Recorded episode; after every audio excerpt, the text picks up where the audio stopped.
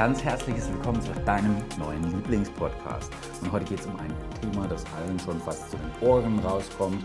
Ein Thema, wo die Medien eine sehr große Angst verbreiten. Und ich möchte an dieser Stelle darauf hinweisen, dass es in Deutschland in der laufenden Grippesaison bereits über 160 Tote gibt. Über 160 Tote ohne mediale Begleitung, ohne Aufschrei, ohne Hysterie, ohne Hamsterkäufe und trotz vorhandener Impfung. Einfach mal zur Einordnung. Die Coronaviren sind die tödlicher als die Grippe und womöglich ohne bleibende Immunität? Offensichtlich ja. Das Robert Koch Institut hat das neue Coronavirus tatsächlich als tödlicher als die Grippe eingestuft und neue Hinweise zeigen, dass auch andere Patienten, man nennt sie auch asymptomatische Patienten, ansteckend sind. Außerdem gibt es einen neuen Fall aus Japan. Da war eine Patientin erst erkrankt, dann wieder gesund und dann ein zweites Mal am Coronavirus erkrankt. Und das besorgt viele, was ich natürlich verstehe. Das muss man erstmal einordnen können.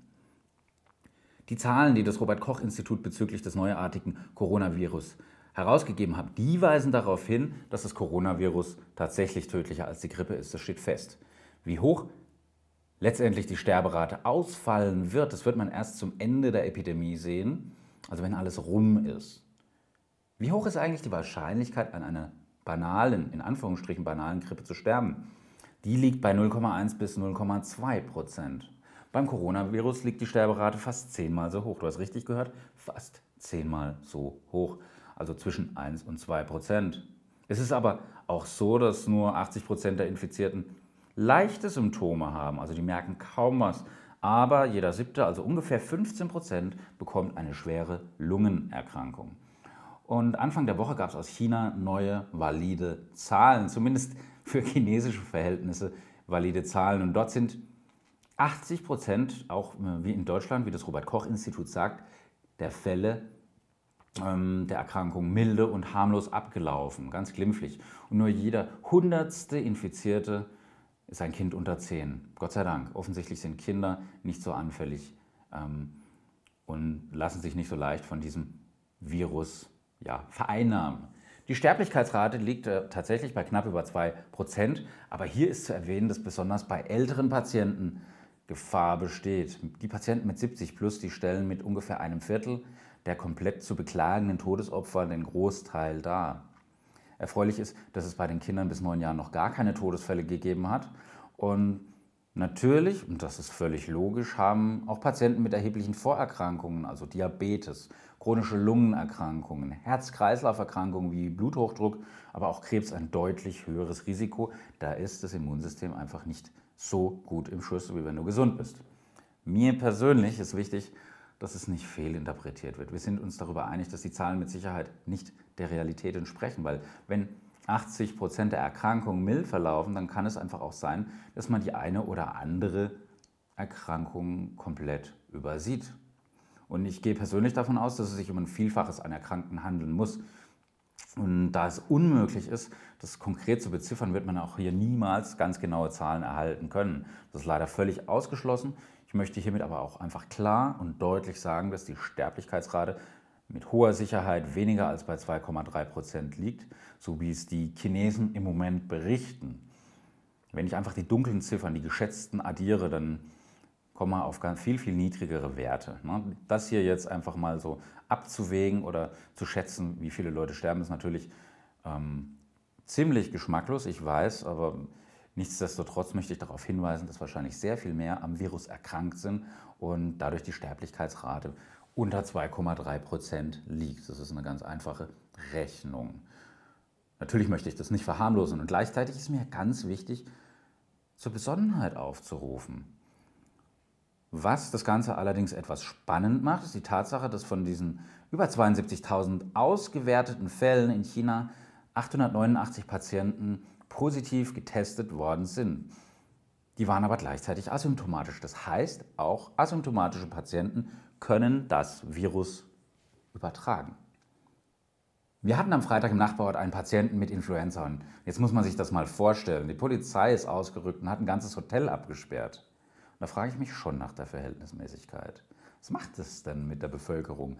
Was macht es mit den anderen Beteiligten? Was macht es mit den Polizisten?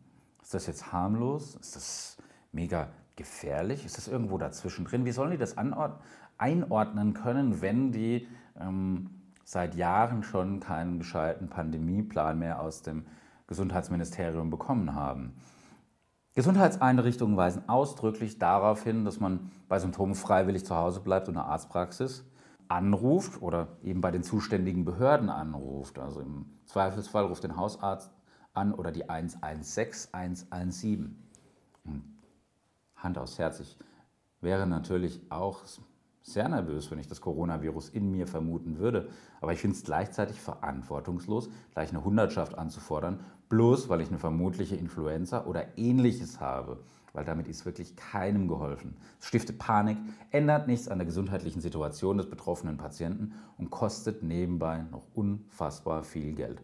Also ruf deinen Hausarzt an oder ruf die Behörde an und atme bitte tief durch. Du bist hier in Deutschland und ja, wir jammern auf sehr, sehr hohem Niveau. Du bist hier in Deutschland wahrscheinlich in einem der weltweit besten Gesundheitssysteme. Also bleib bitte zu Hause, wenn du Symptome hast, die auf eine Grippe hinweisen. Am wichtigsten ist es jetzt hier in Deutschland, die steigenden Infektionszahlen zu verlangsamen, sie einzudämmen. Jeden Tag, den wir hier in Deutschland gewinnen, jeden Tag, der erhöht die Wahrscheinlichkeit, dass eine Therapiemöglichkeit zur Verfügung stehen wird. Und ich hatte bereits mehrfach in den letzten Tagen erwähnt, dass es in China und auch woanders schon Testungen gibt mit bereits vorhandenen Medikamenten. Gleichzeitig gibt es im Moment noch kein Medikament, das das Coronavirus zuverlässig in Schach hält. Auch mit dem Impfstoff ist in dem Jahr sicher nicht zu rechnen, da ein Impfstoff auch seine Zeit braucht und gleichzeitig sicher sein muss. Dass das Coronavirus neu ist, verlangsamt natürlich die Suche nach so einen geeigneten Impfstoff, der so wichtig ist. Ich bin Apotheker, also Heilberufler und ich bin im ständigen Kontakt mit Ärzten, Gesundheitsbehörden, medizinischem Fachpersonal, pharmazeutischem Fachpersonal, mit der Bevölkerung, mit ganz normalen Menschen, wie du und ich es sind. Und das muss ich hier betonen, das ist nicht nur unsere Aufgabe hier, das einzudämmen, sondern die Aufgabe der kompletten Bevölkerung, sich hier zu informieren. Fast 100 Prozent meiner mir bekannten Patienten ist die Mündigkeit so wichtig. Und hier haben wir, finde ich mal, eine sehr, sehr gute Chance, das zu zeigen. Deswegen ist es mir so wichtig, dass wenn du einen leichten Husten oder Fieber hast, bleib doch freiwillig zu Hause. Ja, bleib freiwillig zu Hause, also geh nicht zur Arbeit, fahre keine öffentlichen Verkehrsmittel und besuche nicht gerade Großveranstaltungen. Wenn du zum Arzt gehst, ruf bitte vorher an. Auch wenn du nur wenig Symptome hast, du könntest trotzdem andere anstecken, selbstverständlich. Und gerade ältere Patienten, die, die lieber zu früh als zu spät zum Arzt gehen, weil sie in den letzten Jahrzehnten darauf konditioniert worden sind, sollten möglichst zu Hause bleiben. Weil wenn du dich an ganz banale Dinge hältst, also Hustenhygiene, wie man jetzt so schön die ganze Zeit liest, also in die Armbeuge zu niesen oder zu husten, ja, statt in die Hand, dann machst du schon sehr viel richtig. Hände waschen. Es gibt immer noch Sterilium bei uns in der Apotheke, in vielen Apotheken. Es reicht auch manchmal ganz normale Seife, ja. Und trotzdem ist es auf der anderen Seite so, dass tatsächlich schon Großveranstaltungen abgesagt werden, ja.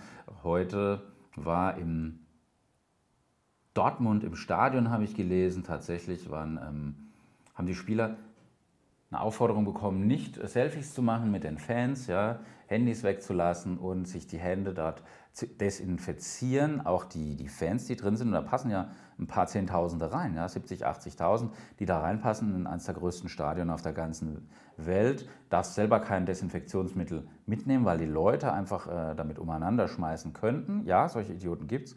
Hm, Frage ist, muss ich dann auch auf ein Fußballspiel haben, wenn ich persönlich sage, ich habe Angst vor dem Coronavirus. Ich habe keine Angst davor.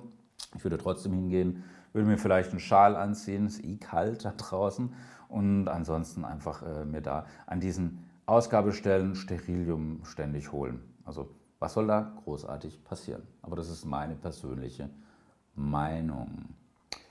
Es ist aber auch so, dass tatsächlich der Genfer Autosalon jetzt abgesagt worden ist und dass viele Unternehmen Pandemiepläne in der Schublade haben.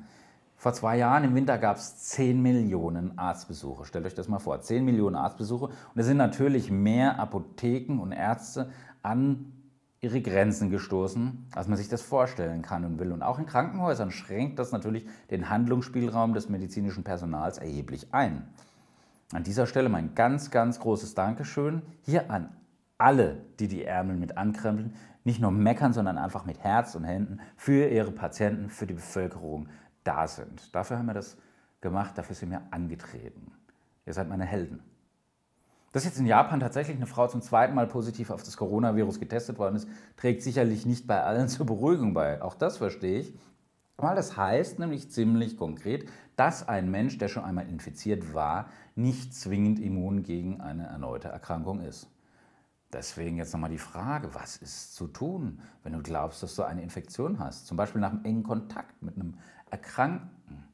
Das Robert Koch Institut sagt immer noch, ich zitiere, die Gefahr für die Gesundheit der Bevölkerung wird in Deutschland aktuell für gering bis mäßig eingeschätzt. Das Robert Koch äh, schiebt aber auch gleich eine andere Erklärung hinterher. Das kann sich natürlich sehr, sehr kurzfristig ändern. Ähm, deswegen nochmal einfach die Frage, warst du in Kontakt zu einer gefährdeten Personengruppe? Warst du im Risikogebiet? Und warst du im Kontakt mit jemandem, der nachgewiesenermaßen am Coronavirus infiziert ist oder war? Weil wenn du nicht in einem Gebiet bist, wo sich das Coronavirus ausbreitet, wenn du nicht aus einem der, dieser Gebiete hierher gereist bist und nicht im engen Kontakt mit jemandem gestanden bist, dem es schlecht geht, dann sind deine Chancen, das Coronavirus zu bekommen, geringer als ein Lottogewinn.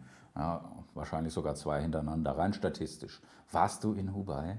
Warst du in Norditalien, warst du im Iran oder warst du in Südkorea in den entsprechenden Regionen, dann, ja, dann würde ich mir natürlich Sorgen machen. Und wenn du dann Symptome hast, ruf sofort beim Gesundheitsamt an und dann erst beim Arzt. Wie definiert man jetzt eigentlich einen engen Kontakt mit dem bestätigten Fall? Also entweder du wohnst im selben Haus oder du hast Kontakt mit dessen Körperflüssigkeiten. Ja, Karneval lässt immer noch grüßen. Ähm, das hat bis äh, Anfang Aschermittwoch fast noch, Entschuldigung für die Wortwahl, fast noch keine Sau gejuckt. Aber ähm, jetzt kann man ja natürlich auch nicht mehr in den Medien über Karneval ja, schreiben, weil es ist ja vorbei und jetzt braucht man ein anderes Thema. Ich möchte es nicht bagatellisieren, ne? das liegt mir fern, aber es ist schon komisch, wenn äh, nach Karneval ähm, dann auf einmal die Angst steigt und während Karneval sich alle in den Armen liegen. Ja? Okay.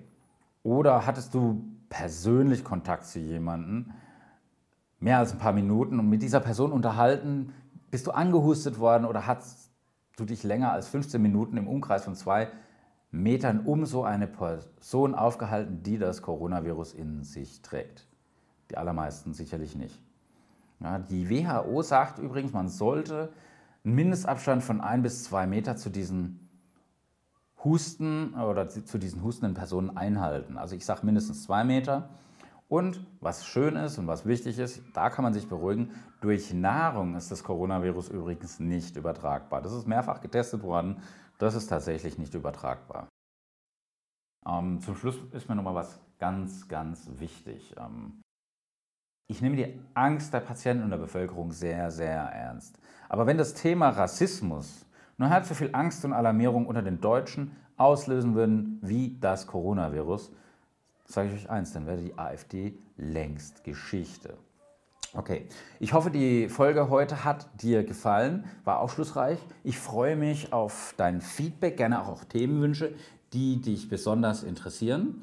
Schreib mir doch in die Kommentare oder per Mail, wie du mit den News hier umgehst. Nervt es dich oder findest du es angemessen? Findest du es zu wenig, zu viel?